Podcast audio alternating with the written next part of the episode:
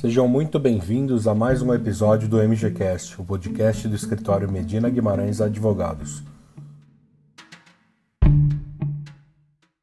O conceito de família vem sofrendo profundas alterações no decorrer dos últimos anos, especialmente pelas mais diversas possibilidades de se estruturar uma família nos tempos atuais.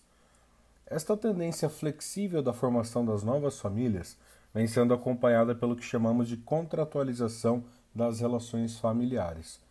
É sobre este tema que as nossas advogadas Annelise Ambiel D'Agostin e Mariana Barsagli Pimentel, as quais desde já agradeço pela participação, tratam a respeito neste podcast.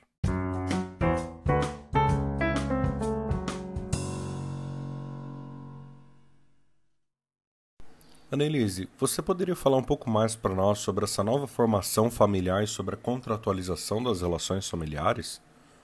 Olá, Hugo. Olá, ouvintes do MGCast.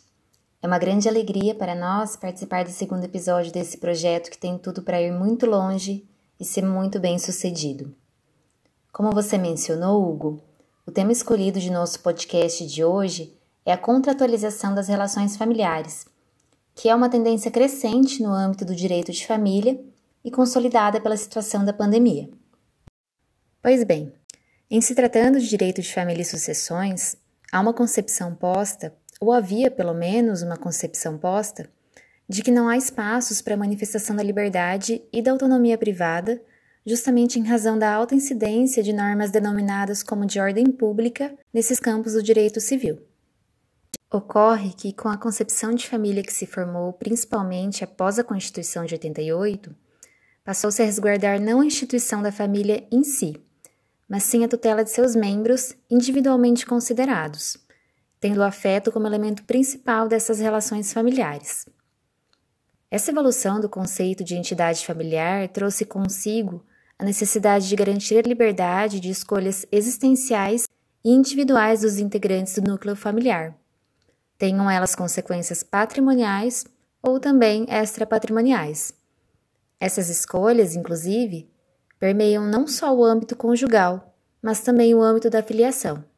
Hoje, então, é possível que se fale no exercício de liberdades legítimas no âmbito do direito de família, com vistas a resguardar a individualidade dos seus membros, bem como as decisões tomadas em matérias que são tão íntimas e, justamente por isso, dispensam a intervenção do Estado. Realmente, Anne, é impressionante como o conceito de família e a formação da família tem mudado nos últimos anos. Né? Mariana, considerando todo esse cenário trazido pela Annelise, né, você poderia nos indicar alguns exemplos práticos do aumento do número de contratos ou negócios jurídicos que versam sobre questões familiares? Olá, Hugo. Olá, Annelise. É um prazer estar com vocês neste segundo episódio do MGCast, discutindo um tema tão interessante. Como a Annelise muito bem adiantou, a contratualização das relações familiares já era uma tendência no âmbito do direito de família que acabou ganhando força no contexto pandêmico que se instaurou no fatídico ano de 2020.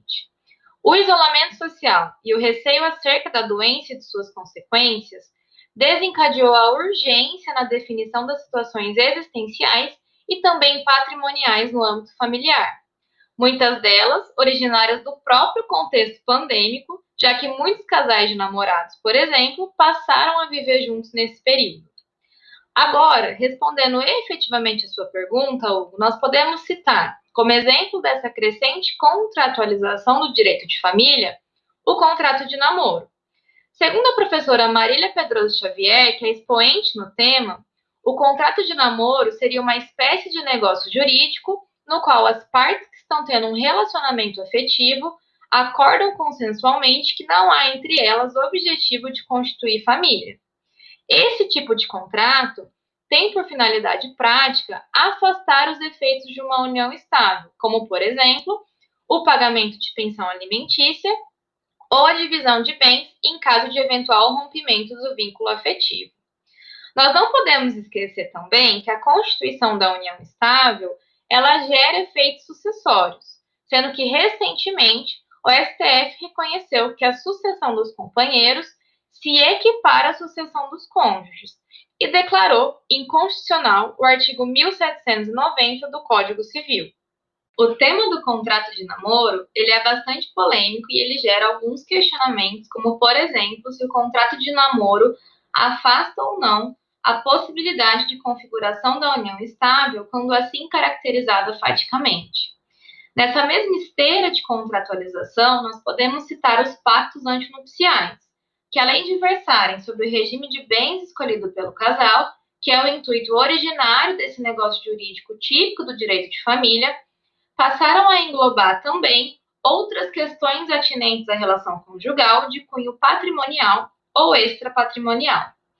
Como exemplo, nós temos que os pactos antinupciais, eles podem dispor sobre a eleição de métodos compositivos em caso de divórcio, sobre o valor e o modo de pagamento dos alimentos eventualmente devidos e sobre a própria divisão, mesmo que prévia, dos bens do casal.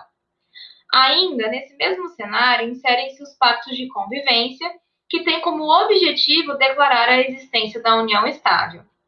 É possível, também nestes pactos, que se estabeleçam regras de convivência do núcleo familiar com base nos desejos dos próprios componentes do grupo, ao invés de deixá-las a cargo do Estado, desde que, por óbvio, não seja desrespeitado nenhum direito fundamental. Como último exemplo dessa tendência de contratualização das relações familiares, podemos citar o testamento, que é, dentro do direito sucessório, a expressão máxima da autonomia privada. Como se sabe, na hipótese de haver herdeiros necessários, é possível que o testador disponha de 50% do seu patrimônio. Por outro lado, caso não haja herdeiros necessários, a disposição patrimonial pode ser total. Esse instrumento típico do direito sucessório também ganhou destaque nos últimos dois anos e vem sendo utilizado cada vez mais por pessoas mais jovens. Atualmente, inclusive, a doutrina muito tem questionado sobre a real necessidade ou não de manutenção da legítima no ordenamento jurídico brasileiro. Mas isso fica como tema para outro podcast.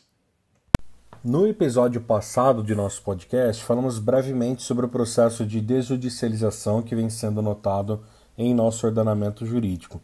E é possível notar, ainda que timidamente, que a contratualização das relações familiares é, sem dúvidas, um dos passos para que a liberdade e autonomia privada dos entes familiares sejam colocados em foco, sem que haja uma grande intervenção estatal.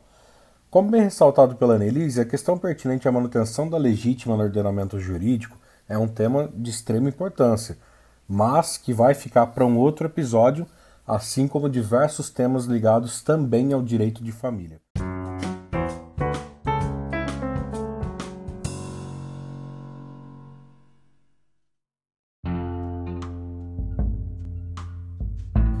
Esperamos que vocês tenham gostado deste episódio. Para mais conteúdos como esse, acesse o nosso site www.medina.dv.br e siga as nossas redes sociais. Um forte abraço!